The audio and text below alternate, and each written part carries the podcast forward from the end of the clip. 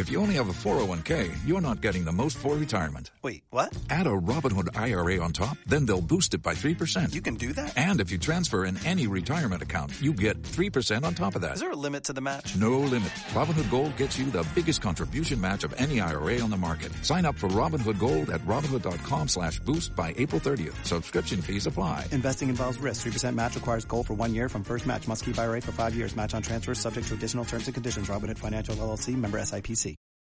Hola, bienvenidos y bienvenidas a un nuevo episodio del podcast de Ciclismo Evolutivo. Y en el episodio de hoy tenemos a Pablo de la Fuente, entrenador de ciclistas, de carretera, de mountain bike, profesionales.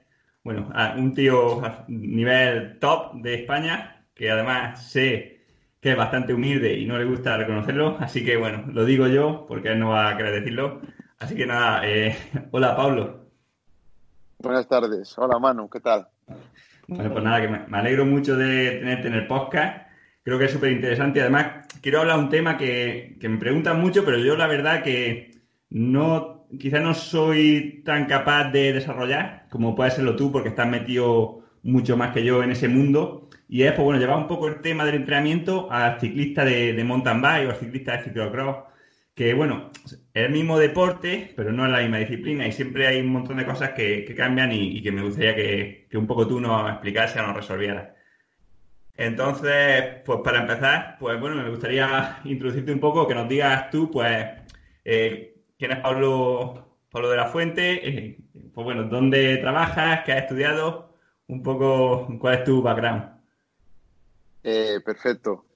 Bueno, eh, Manu, pues mira, muchas gracias lo primero por, por entrevistarme y, y, por acercarme a, a, todos tus oyentes. Y nada, yo soy licenciado en Ciencias de la Actividad Física y el Deporte por la Universidad de Vigo y ya desde, desde que era estudiante ya empecé mi carrera paralela, por decirlo así, como entrenador de diferentes deportes, siempre centrados principalmente en resistencia, todo ciclismo, también tuve mis pinitos en remo y nada, una vez que acabe mis estudios, pues nada, los estudios de posgrado, sobre todo los más destacados para mí son los de que realicé, los que cursé en la Universidad de Murcia, el posgrado en, en alto rendimiento en deportes de resistencia y después el máster de alto rendimiento.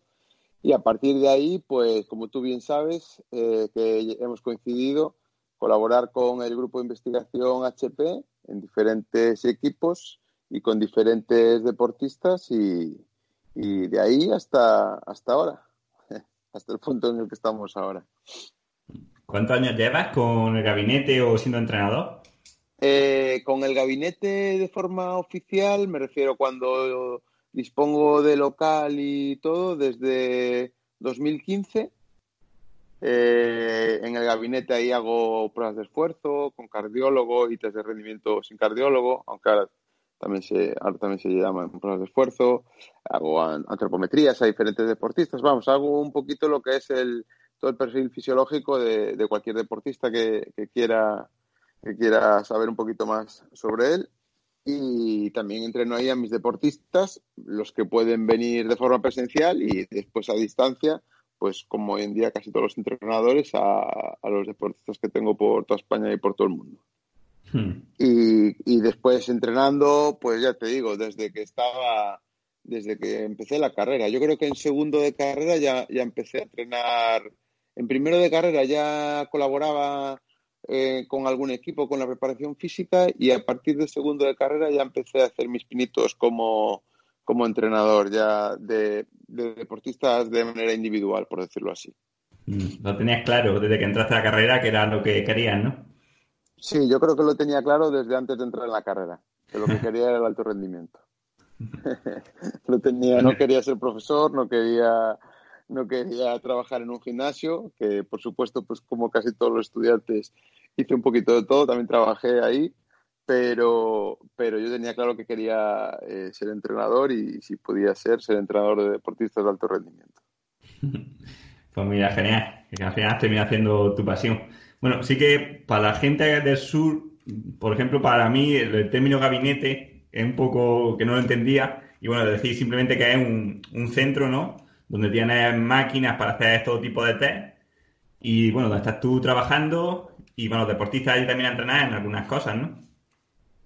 Sí, bueno, eh, gabinete al final es, es, mi local, ¿no? Es mi, o mi oficina de estudio.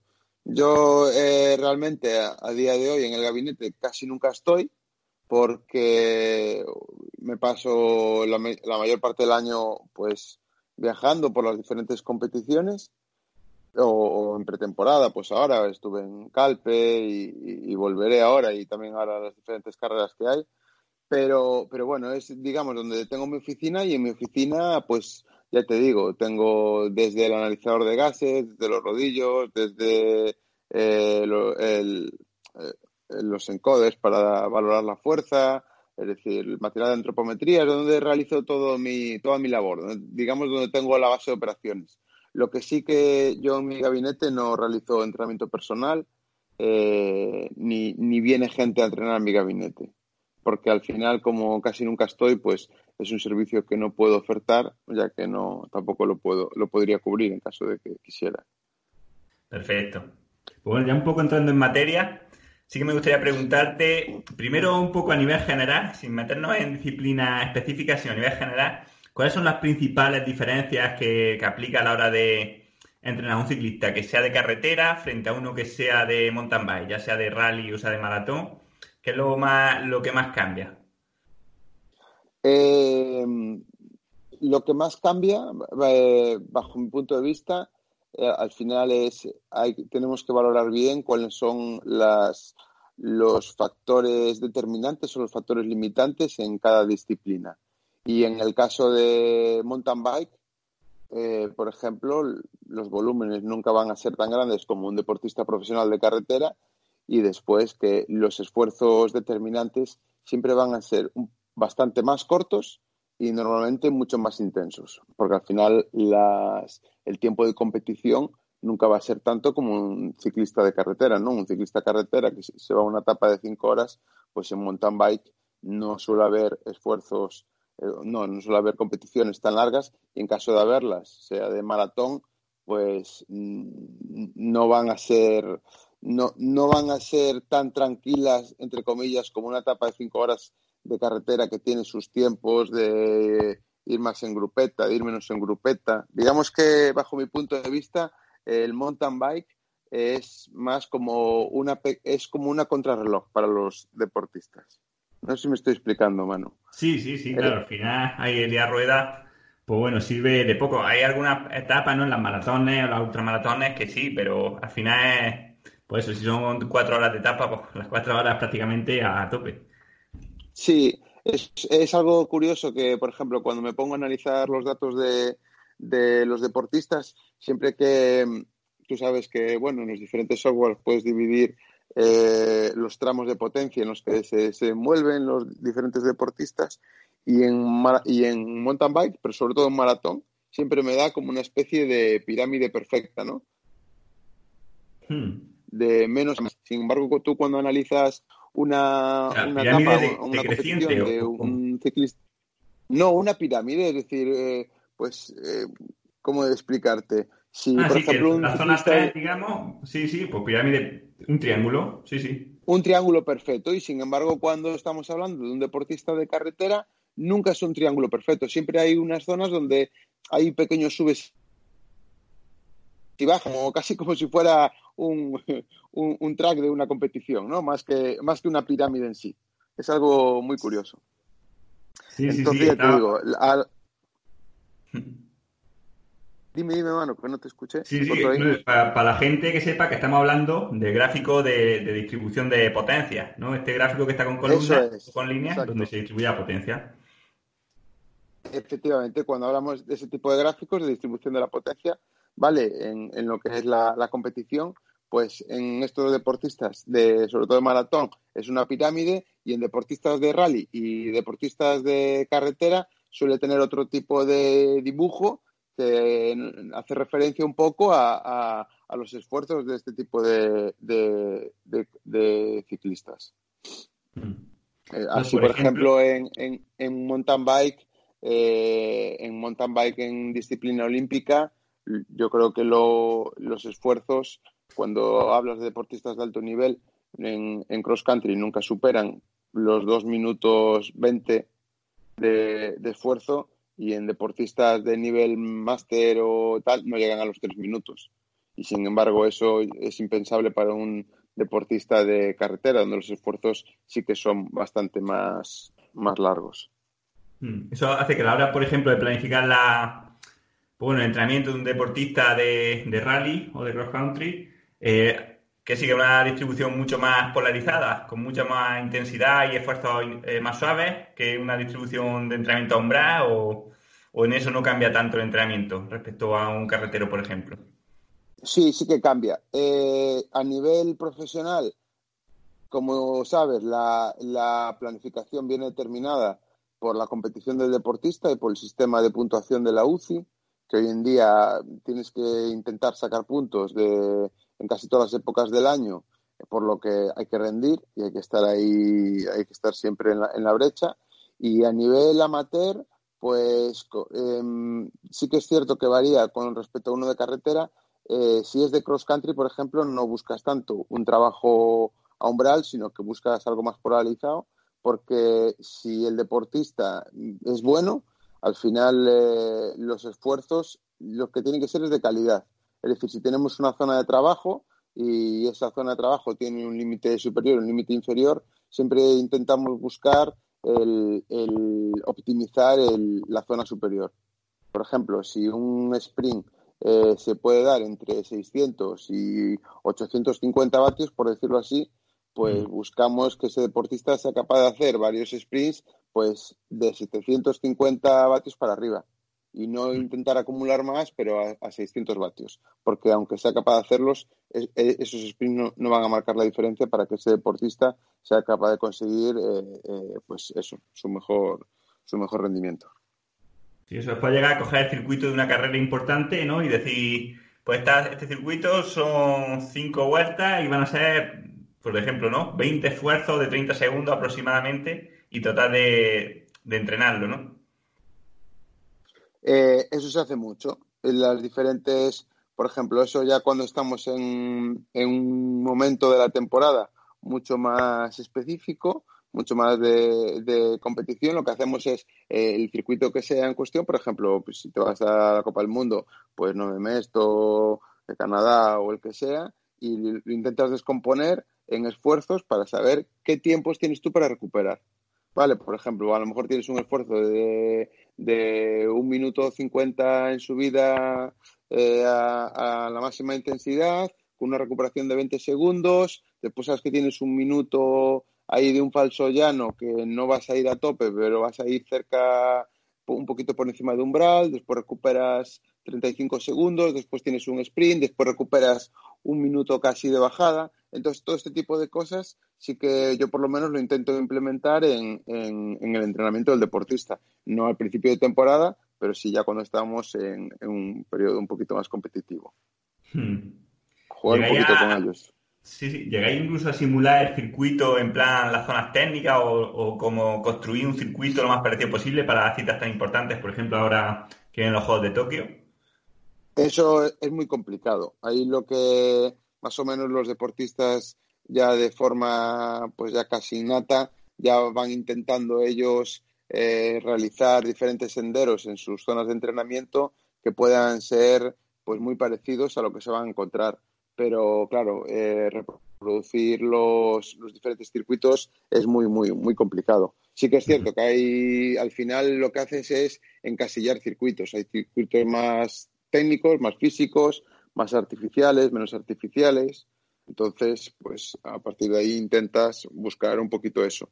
Pero lo que suelen tener es una bajada de referencia muy técnica con diferentes escapatorias. Entonces, en función de, del entrenamiento que tienen, pues se salen por la primera o se salen por la segunda escapatoria y ya eh, siguen, buscan otra vez subir a toda velocidad para hacer las diferentes series en función del tipo de entreno. Eso cuando estamos hablando de, cross country, ya si estamos hablando de maratón, pues sí que es cierto que ya no es tan, tan, tan específico.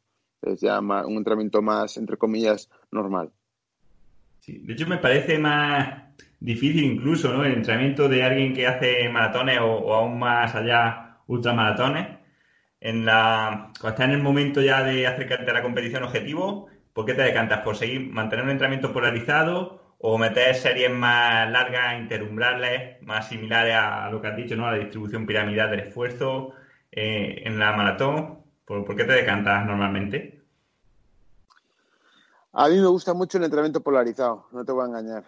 A mí me gusta mucho el entrenamiento trabajando las diferentes intensidades, las diferentes capacidades del deportista soy una persona que le doy muchísima importancia a, siempre hago con todos mis deportistas un primer test de laboratorio donde saco los, las diferentes, bueno, los sitios fisiológicos y las zonas de entrenamiento y, y, después a lo largo de la temporada o en temporadas sucesivas, porque muchas veces me es imposible poder realizar un test de laboratorio con todos ellos, hago una batería de test eh, y con ello saco pues el, las zonas de entrenamiento del deportista siempre intentando buscar un perfil fisiológico lo más parecido posible a lo que sería el de laboratorio. No suelo hacer el de, el de 20 minutos, nunca.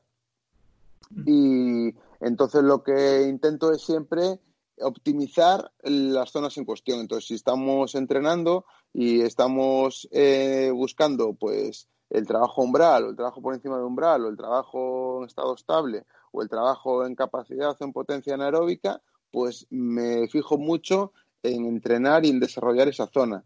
De esa forma, eh, tiene que ser un trabajo muy polarizado porque le doy mucha importancia a, la máxima calidad de trabajo en esa zona y después, obviamente, hay que recuperar para, poder volver a entrenar en, esa zona. Hmm. Vale, sí me, me gusta porque al final yo también hago similar, aunque los deportistas tengan etapas o esfuerzos muy largos. Está claro que el trabajo de altísima intensidad también te hace mejorar en las zonas más intermedias o más bajas. O sea, no solamente se mejora la intensidad que se entrena. Y me llama la atención, Pablo, dices que nunca haces el test de 20 minutos. ¿Cómo mide el umbral? ¿Con analizados de gases? ¿Con el test en gases? ¿Con lactato? Eh, el, el, umbral anaeróbico lo mido si estamos en laboratorio, por supuesto, pues con analizador de gases y en campo lo podríamos medir eh, pues con, con lácticos o si no, también me gusta hacer en mi, en mi test de, en mi Power Profile, en mi test de, de vatios que le realizo a los deportistas a distancia, pues normalmente lo determino con un test de 8 minutos y con un test de 12 minutos. Y entre esos saco el umbral.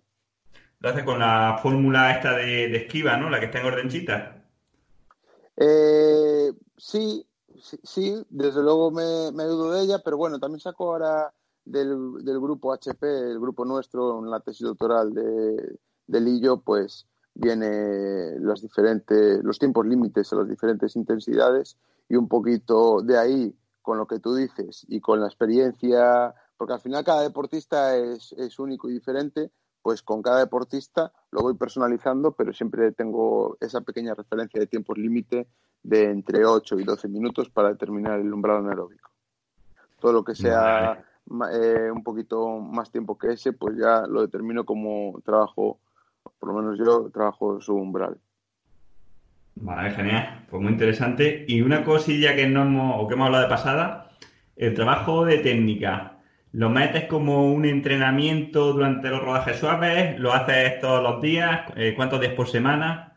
¿O depende del deportista? ¿Cómo se estructura? Sí, el trabajo de técnica hay que darle muchísima importancia porque, por ejemplo, tienes que coordinarlo no solamente con el resto de trabajo que tú vayas a hacer, digámoslo así, más de resistencia, ¿no? Pues el trabajo de series, el trabajo encima de la bicicleta, sino que también hay que coordinarlo con el trabajo de, gimnasio. Porque al final, eh, por ejemplo, si el deportista tú le mandas un sábado a hacer enduro, que vaya a hacer enduro, que es uno de los mejores entrenamientos para trabajar la técnica, no nos podemos olvidar de, de, la exigencia física, la exigencia metabólica que tiene la práctica del enduro para, para, todas las capacidades. Entonces, va desde que va a hacer esa persona, va a hacer entre 3 y 5 horas de enduro, eh, si es sin eléctrica, subiendo, aunque sea, aunque sea charlando con los compañeros, pero tiene que subir. Y después las bajadas, que siempre son de máxima intensidad, porque es es algo que va a la naturaleza del deportista, bajar a tope y, aparte que hay mínimo, mínimo despiste, pues podemos tener un susto serio. Es decir, que al final ahí tienes que llegar en buenas condiciones para realizar ese entrenamiento y por otro lado tienes que eh, tener en cuenta ese entrenamiento a la hora de eh, planificar el resto de entrenamientos que va a tener el deportista previos y posteriores. A la hora de trabajar la técnica, eh, a ver si me explico, pero le diría al deportista que para mejorar, sobre todo un deportista que, aún esté en proceso de mejorar la técnica, que coja una bajada que más o menos conozca y que intente ir fuerte por ella, que vaya al 90%, que guarde un punto de seguridad, o que se arriesgue un poco más, que salga de su zona de confort, que se tire por alguna que a lo mejor no esté tan seguro para mejorar, aunque le implique tener más riesgo de, caída. ¿Qué crees que es mejor a la hora de mejorar? Yo, eh, tal como se lo pauto a mis deportistas, porque al final es una cosa que tú pautas una cosa, pero después ellos pueden hacer lo que quieran, porque tú casi nunca estás con ellos ahí. Eh, suelo en pretemporada, cuando empiezan a coger la bicicleta, Vale, pues me gusta, yo se lo pongo en el Training Piece, que es la herramienta que utilizo, pues se lo pongo como que vayan al parque y que jueguen, que hagan ochos, como si fueran gincanas de niños pequeños, ¿no? Mm. Algo así, subir escaleras, bajar escaleras, etcétera, etcétera. Conforme va avanzando la temporada, sí que me gusta que en bajadas que ya conocen, tanto en subida como en bajada, porque la técnica en mountain bike no solamente hay que trabajarla en bajada, pues me gusta que cojan eh, pues líneas diferentes a las que están habituados, ¿vale? Incluso cuando en bajada les, les, mando mucho o me gusta que hagan, eh, pues que empiecen, imagínate, empiezan a hacer una bajada muy sencilla y que se cojan un gel de, de detrás, ¿no? Es decir, empiezo a meter pequeños elementos perceptivos, pero que después a la hora de la competición va a valer, porque muchas veces estamos en un grupito de tres o de cuatro enganchados ahí de repente nosotros tenemos que comer o tenemos que beber, echamos la mano al botellín o echamos la mano atrás para coger el alimento y resulta que pues se nos cruza el manillar y tenemos una lesión o, perdemos el tren de cabeza o lo que sea. Entonces, empezando por esas pequeñas cositas y después progresivamente, eh, sí que les mando que vayan, eh, le empiezo a meter fatiga a modo de, antes de realizar la bajada, eh, hacemos de determinadas series o determinados esfuerzos para llegar muy fatigado al inicio de la bajada y sí que ya después, si se quieren tirar por un precipicio así, pues mira cada uno que haga lo que quiera. Sí, pero bueno, primero sería coger la técnica, ¿no? Y una vez ya que tiene el deportista técnica y confianza, que se que arriesgue, ¿no? Y que siga puliéndola. Sería un poco así, ¿no? Primero la base, coger la confianza al final es un automatismo eh, la bajada y cuando ya cogen determinada destreza, pues después sí que es cierto que ya viene pues la pericia de cada uno, pero tienen que ir puliéndola y poquito a poquito, pues eso con bajadas que no conocen, sobre todo los de maratón, los de rally no, pero los de maratón que van a competiciones donde van siempre a, a, tumba abierta, ¿no? Es decir, que no saben lo que se les viene. En, en, en rally sí que dan 20.000 vueltas antes de la competición, pero en maratón tú vas a la maratón que toque y, y para adelante. Entonces sí que es cierto que hay que tener determinadas destrezas, determinadas habilidades para en un momento de peligro, en un momento clave de la carrera, poder marcar las diferencias, escaparte o evitar una, caída. Hmm. imagino que tú estás más acostumbrado a deportistas de, de muy alto nivel en mountain bike pero para gente así que está empezando o que han sido siempre de carretera, ¿no? Por ejemplo, me incluyo yo aquí, para gente que viene de la carretera y que en la mountain bike pues, le falta mucha técnica, ¿cuáles crees que son los, los fallos más comunes o cómo algún consejo así que pueda hacer para intentar mejorar un poco más, pues bueno, más de lo que, de lo que tiene ahora? Yo personalmente para mejorar en técnica lo tengo muy claro y no lo tenía hasta, hasta hace mucho, pero lo tengo muy claro que lo mejor es ir con un profesional y que te enseñe técnica.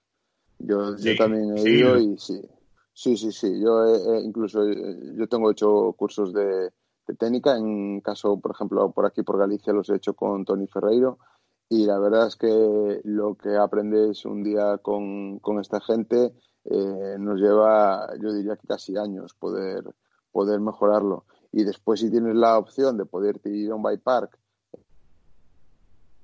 eh, y hacer remontes, pues mejor que mejor, porque ahí sí que te vas a, vas a, vas a coger una destreza impresionante. Porque al final la técnica, eh, lo que, más que mejorar en algunas cosas, lo que hay que hacer es romper con vicios que tenemos ya adquiridos. Desde saber cuándo hay que dejar de pedalear antes de, de hacer un salto, saber cómo tomar la bicicleta, confiar en el límite de, la cubierta. Hay muchísimas cosas que, que tenemos ya dentro de nuestro cuerpo que no podemos hacer y sin embargo hoy en día las bicicletas es que lo, lo hacen casi todo. Pero vamos, que si yo tuviera que, tanto con un profesional como con un amateur, si, si pueden, que se gasten una o dos sesiones con, con la persona que tengan ellos de mano, que tengan de confianza, que sea un profesional de, de la técnica, que, que van a mejorar una barbaridad.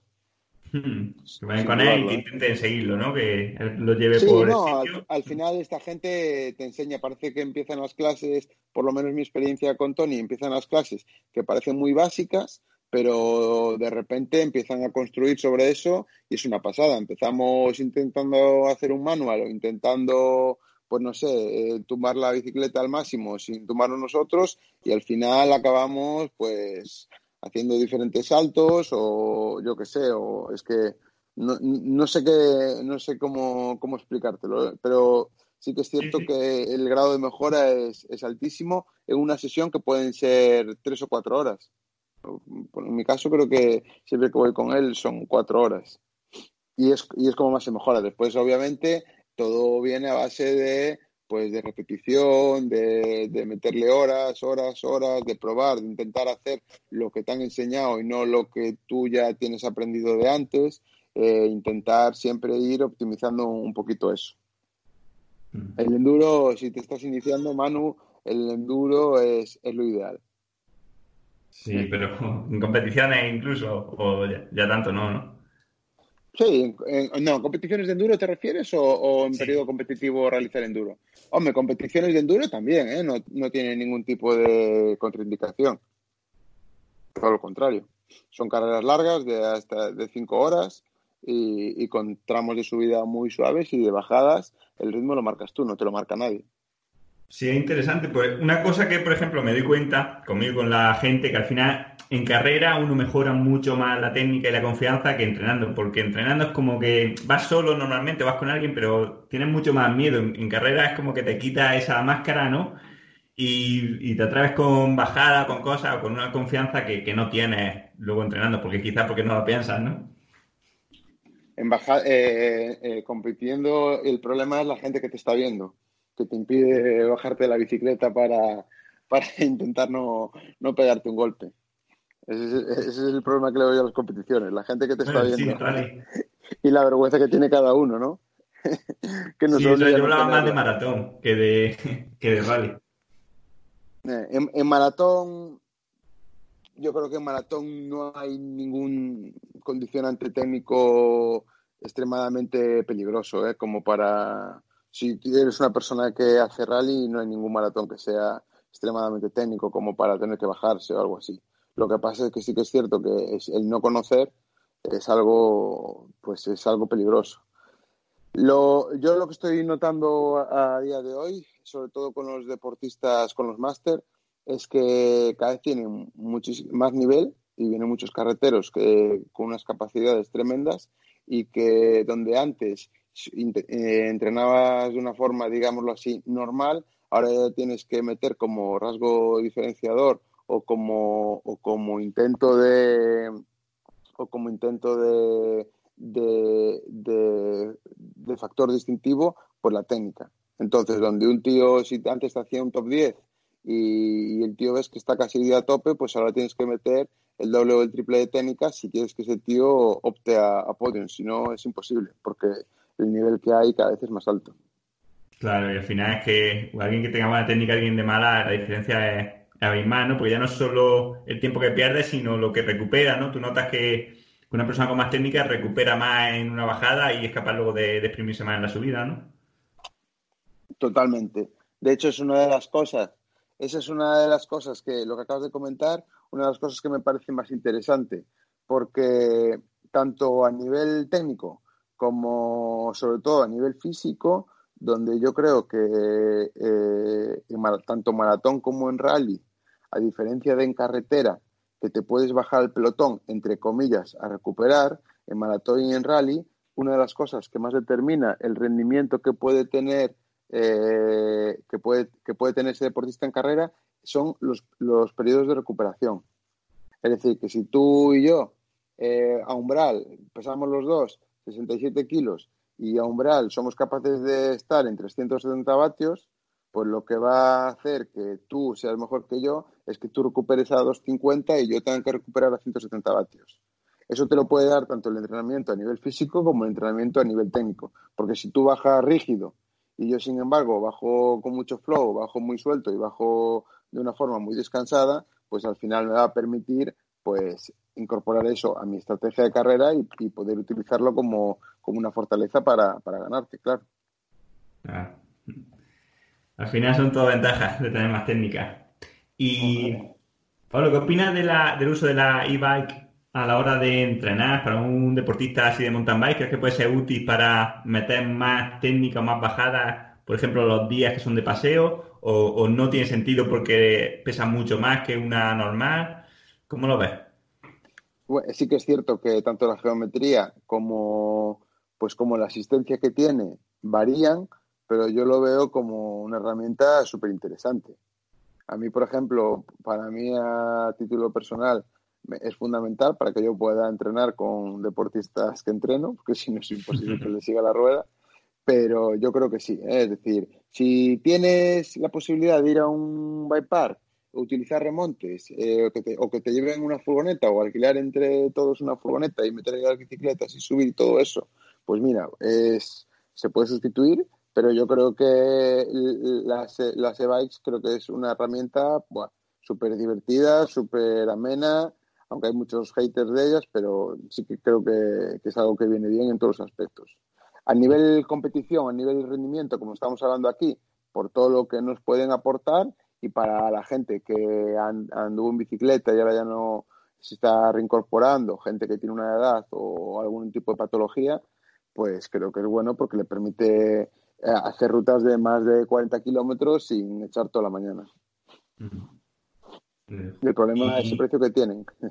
sí, sí, sí. Pero bueno, para un deportista así que ya de, alto nivel, pues mira, le puede ser útil. Sí, sí, muy útil. ¿Qué, ¿Qué distribución suele seguir de entrenamientos con la mountain bike y entrenamientos con la de carretera? Para un ciclista que compite solamente en mountain bike, ¿se hace siempre toda la semana en mountain bike? ¿Se sale con la mountain bike por asfalto? Un poco cómo, se, cómo lo organiza. Eh, bueno, yo creo que ahí hay que organizarlo en función de... Siempre hay que primero escuchar al deportista. Entonces, a mí me gusta escuchar al, deportista y valorar o hacerme yo una idea de cuál es su zona de confort. Y en función de su zona de confort, busco la forma de sacarlo de su zona de confort. He tenido deportistas que han querido eh, o que estaban habituados a no tener bicicleta de carretera y solamente entrenar con la mountain bike, ¿vale? y he tenido deportistas de utilizar, de utilizar siempre la de carretera y solamente la mountain bike para competición. Pues entonces tú ahí con unos tienes una estrategia y con otros tienes otra. Bajo mi punto de vista, lo óptimo sería poder eh, realizar el, entrenamiento más de, digámoslo así, de desarrollo de las diferentes capacidades en carretera, porque la continuidad de la carretera te permite eh, poder centrarte o poder eh, estar más tranquilo a la hora de buscar el sitio óptimo para entrenar, ¿vale? Y por otro lado, eh, utilizar la mountain bike para todos los aspectos técnicos, para todos los aspectos de habituarte a, lo que es la bicicleta a la hora de echar horas, si eres de maratón o para, porque al final el pedaleo no es el mismo en carretera que monte, como si te rompe la pedalada por las piedras, por los cortados, por las trialeras, etcétera, etcétera. Entonces yo creo que encontrar ahí el, equilibrio es lo óptimo. Normalmente en periodo precompetitivo eh, nos vamos a un 80% de carretera para los de mountain bike en carretera y ya cuando estamos en competición la cosa baja a un 55 5 60% carretera y el resto mountain bike. Eso es más o menos como, como yo lo veo. ¿Que se puede utilizar más mountain bike? Sin problema ninguno. Pero eso sí, eh, hay determinadas adaptaciones que nos da la bicicleta de carretera que sí que no nos las da la mountain bike. No es lo mismo, por más que queramos mover un 53, que mover un 36 o un 34. Claro, hay series que como no, la, como no le cambia el plato a la, a la mountain bike, no, no, no las puede hacer. Eso Pero es. sí, es verdad que una cosa que veo mucho, ¿no? Hay gente que, que compite en mountain pero entrena prácticamente todos los días en carretera. Y claro, luego llega la competición y, y van raros, les, les duele la espalda o les dan calambres. Pues, pues, claro, al final el pedaleo no es, no es exactamente igual, ¿no? Siempre además también van un pelín más separadas los, los pedales, ¿no? Lo que se llama el factor Q. Sí, el factor Q es un poquito mayor y también, eh, eh, es decir, el factor Q es mayor y ya no solo eso, sino que el, el, no, el, no es el mismo pedaleo, uno es más de pistón, el otro es más, más circular, etcétera, etcétera. Hay, hay diferentes cosas, la anchura del manillar, la potencia cómo va, eh, hay, que, hay que habituarse muy mucho. Mm. Vale. Otra cosa, eh, imagino que algo cambiará. El tema de gimnasio entre carretera y mountain bike cambia un poco la, o la forma de hacerlo o se meten otros ejercicios diferentes para el tronco, o sea, para, para el tren superior. Mm, ¿En qué, en qué sentido cambia? Eh, yo ahí intento no, no, variar enormemente, pero sí que es cierto que, que, una disciplina tiene un poquito, tiene unas peculiaridades que no tiene la otra. El, para empezar, Manu, el, yo trabajo con mis deportistas el gimnasio el 100% de la temporada. Es decir, no, no lo abandono nunca. Estamos hablando incluso en campeonatos del mundo, incluso en Copas del Mundo o en campeonatos de España o los que sean, pues el día antes, el mismo día o el día anterior, pues o, o la semana o esa misma semana, tienen dos o tres sesiones de entrenamiento. Habitualmente a mis deportistas les mando dos sesiones de entrenamiento en los microciclos de mayor impacto, suben a tres y el trabajo, eh, si pueden, trabajan siempre con encoder, eh, ya sabes, para, pues por ejemplo, la sentadilla, poder trabajar en función de la velocidad, nunca de la 1RM, y de esa forma eh, garantizarnos que no nos pasamos y que ese deportista va a llegar en las mejores condiciones a la competición, sin ningún tipo de fatiga residual. Y después el trabajo, eh, yo lo divido normalmente en dos, que es, o en tres si quieres, un trabajo de desarrollo, este trabajo de desarrollo es para intentar mejorar sus niveles de fuerza, todas sus adaptaciones, son ejercicios eh, olímpicos, ¿vale? Pues sentadilla, peso muerto, cargada, etcétera, etcétera. Eh, después, ejercicios complementarios, pues son todos aquellos que son eh, accesorios al pedaleo, pues todo lo que es el trabajo de core, el trabajo propioceptivo, el trabajo coordinativo eh, y, por supuesto, también el trabajo de los diferentes grupos musculares, pero de una forma más, digamos, adaptada a lo que es la bicicleta. Y después un trabajo preventivo, que en ese trabajo preventivo, en función de, de las diferentes necesidades del deportista, pues uno se rompió una clavícula, tiene unas particularidades, el otro se rompió un codo, tiene otras, el otro tuvo una tendinitis rotuliana y tiene unas, el otro, yo qué sé, ya sabes que cada uno tiene, sí. tiene su, sus historias, entonces intentas adaptar a cada uno de ellos eh, el trabajo. Pero vamos, que si el trabajo de fuerza bien hecho en función de las, de las características de cada persona, podría ser casi, casi entre comillas, el mismo para ti que para mí. Tú vas a tener unas adaptaciones y yo voy a tener otras, pero la orientación del ejercicio no debería variar mucho la tuya a la mía, porque al final realizamos, vamos a realizar la misma competición, tanto tú como, como, como yo. Sí, sí, sabes, porque a veces hay gente, ¿no? De, en el mountain bike que a lo mejor se pone a hacer un montón de press de banca o de remo, pensando que van a estar más fuertes para, para la técnica, para la zona de piedra y quizás ese entrenamiento ya en la propia bici, ¿no? en la propia técnica, se da ese entrenamiento, ¿no? Además con la contracción isométrica que, necesitamos. Totalmente de acuerdo, es decir, al final yo no lo veo para nada recomendable, pues matarse a hacer press banca o remo tumbado o remo o dorsal como, como lo quieres hacer, prefiero para eso eh, intentar hacer un trabajo un poquito más eh, coordinado y después acompañado, pues en lo que, lo que hablamos en el punto anterior, es decir, eh, coordinar el trabajo de técnica, tanto con las capacidades físicas como con eh, que, vas a trabajar capacidades físicas que vas en la bicicleta, como las capacidades físicas que trabajas en el gimnasio.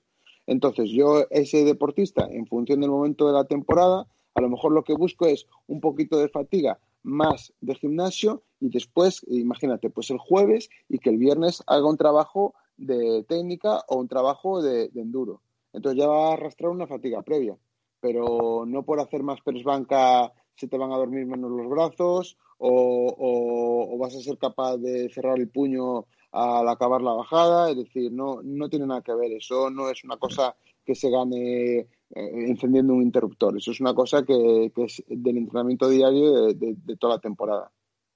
Sí, que al final es más peso también para el deportista, ¿no? Si coges demasiado tren superior. Eh, sí. De hecho, te, quería preguntar, ¿es diferente el porcentaje de, masa muscular o el porcentaje de grasa que se busca en un ciclista de, rally o de maratón respecto a alguien de carretera?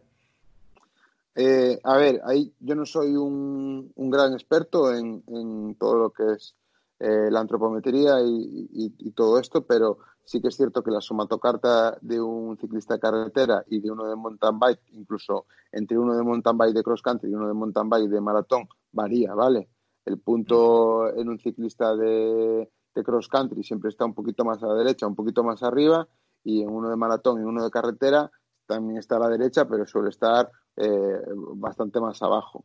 En cuanto a los porcentajes, bueno, al final como es un porcentaje y esta gente suele estar tan, tan, tan fina, pues tampoco es que varíe normalmente. normalmente un deportista de estos puede estar entre un y medio y un 8, 8 y poco de grasa y entre un 49 y un 51 de, de músculo. Me imagino que ahí, ahí estarás de acuerdo conmigo, ¿no? Deben andar por ahí todo más o menos de forma general.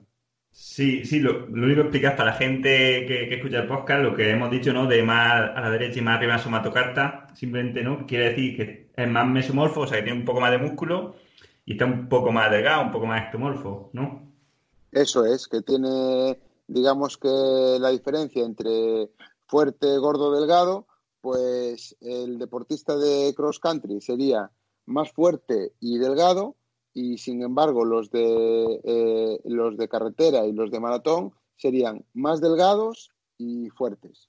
Pero priorizan el delgado al fuerte y en el rally suele priorizar un poquito más el fuerte al delgado. Hmm. Por decirlo así de una forma vasta, ¿eh? de una forma de una forma sencilla.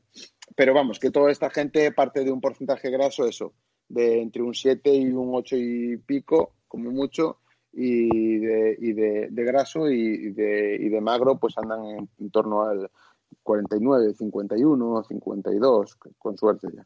Sí, al final es que el peso. Yo creo que en, cross country aún más que en carretera, incluso, ¿no? Porque el nivel que se saca en, una hora es brutal. La diferencia quizás pues, se ve en los, en los brazos, ¿no? Ve una foto a lo mejor de, de Froome o de Valverde contra, pues contra Vlad o contra Salón y bueno, el brazo pues siempre es un poco más grande, claro.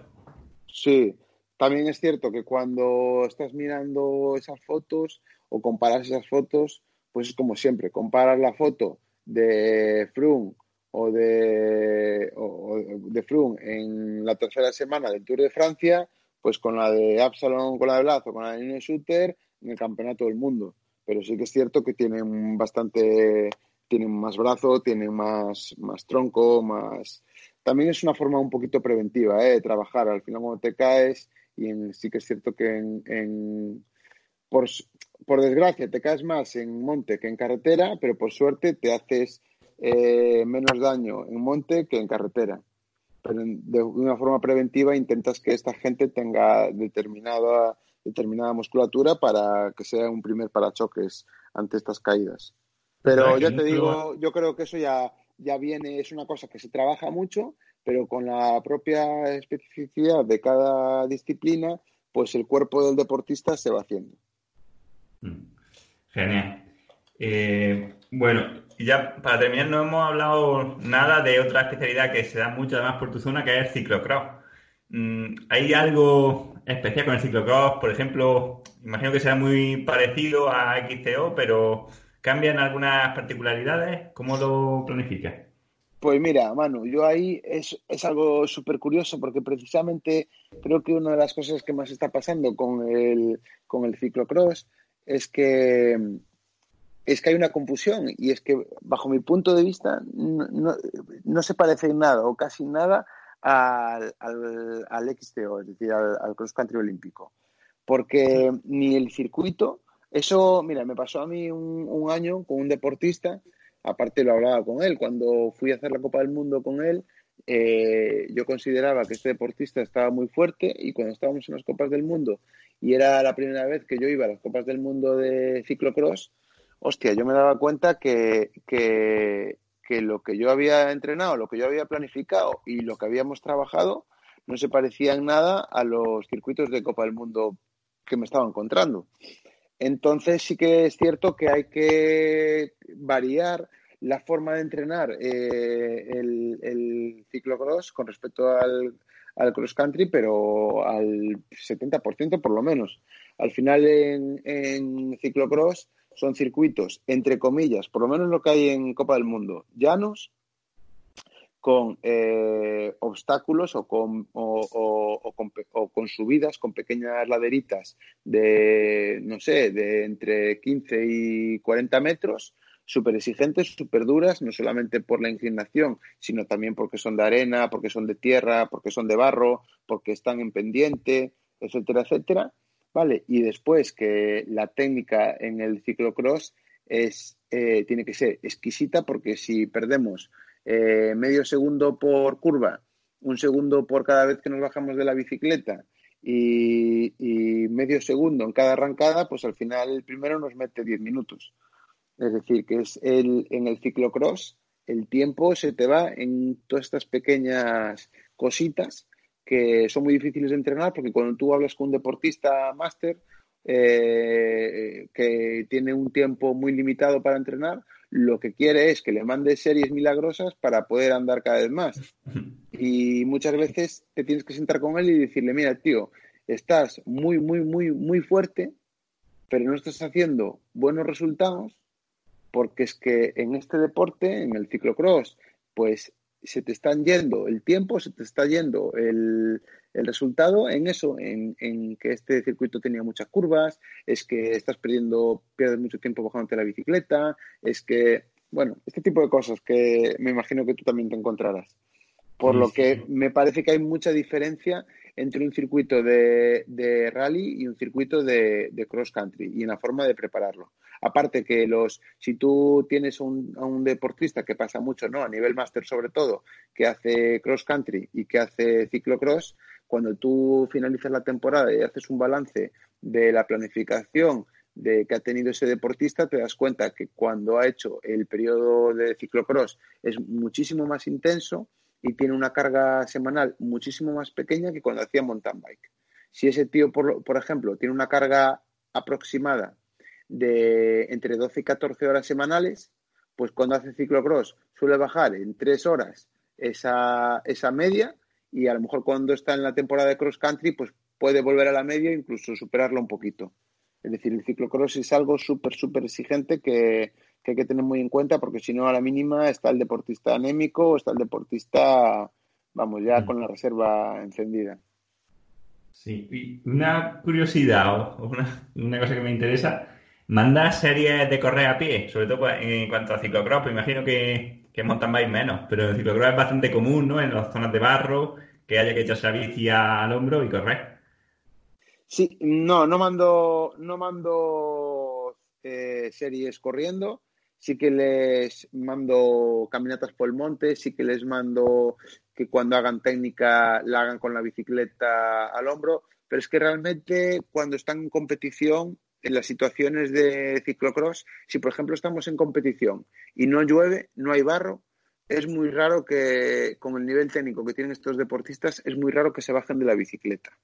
Entonces ellos se bajan de la bicicleta pues cuando hay situaciones que, pues que, no, que, no, les permiten eh, rodar la bicicleta, pero es que esas mismas condiciones tampoco te permiten correr a la máxima velocidad, es decir, no te permiten correr de una forma natural. Entonces, sí que es cierto que tienen que ser capaces de poder correr con la bicicleta e intentar ser más rápidos que el rival, pero mm, por lo menos bajo mi punto de vista no es un factor tan limitante la velocidad que ellos cojan eh, con la bicicleta al hombro, corriendo 10 metros o 15 metros, sino en la pericia de bajarse, eh, bajarse con, con el desarrollo adecuado para que cuando se vuelvan a subir vuelvan a tener ese desarrollo adecuado y puedan arrancar antes que, el, que el, rival. sí, sí. Pues, pues nada, Pablo, yo creo que ha quedado una entrevista súper, súper interesante. Creo que podríamos profundizar en un montón de cosas más, pero bueno, llevamos ya 50 minutos y luego la gente le gusta que no sea muy, muy larga. Entonces, ya solamente para terminar, pues me gustaría preguntarte que quien quiera ponerse en contacto contigo, ¿dónde puede buscarte? Eh, pues, eh, pues nada, quien quiera ponerse en contacto conmigo tiene mi página web, gadepa.com, o tanto por el Facebook como por el Instagram, Gadepa o Paulo Gadepa pues ahí ya sabes que hoy en día ponerse en contacto con alguien es muy fácil. Perfecto. Bueno, pues Pablo, ha sido un placer y bueno, espero tenerte alguna otra vez en el podcast. Sí, cuando tú quieras, sabes que no hay problema. A ver si también nos vemos pronto, que a ver si me toca ir pronto por ahí por Granada. Pues bueno, aquí está la montaña esperándote. bueno, un abrazo, Manu.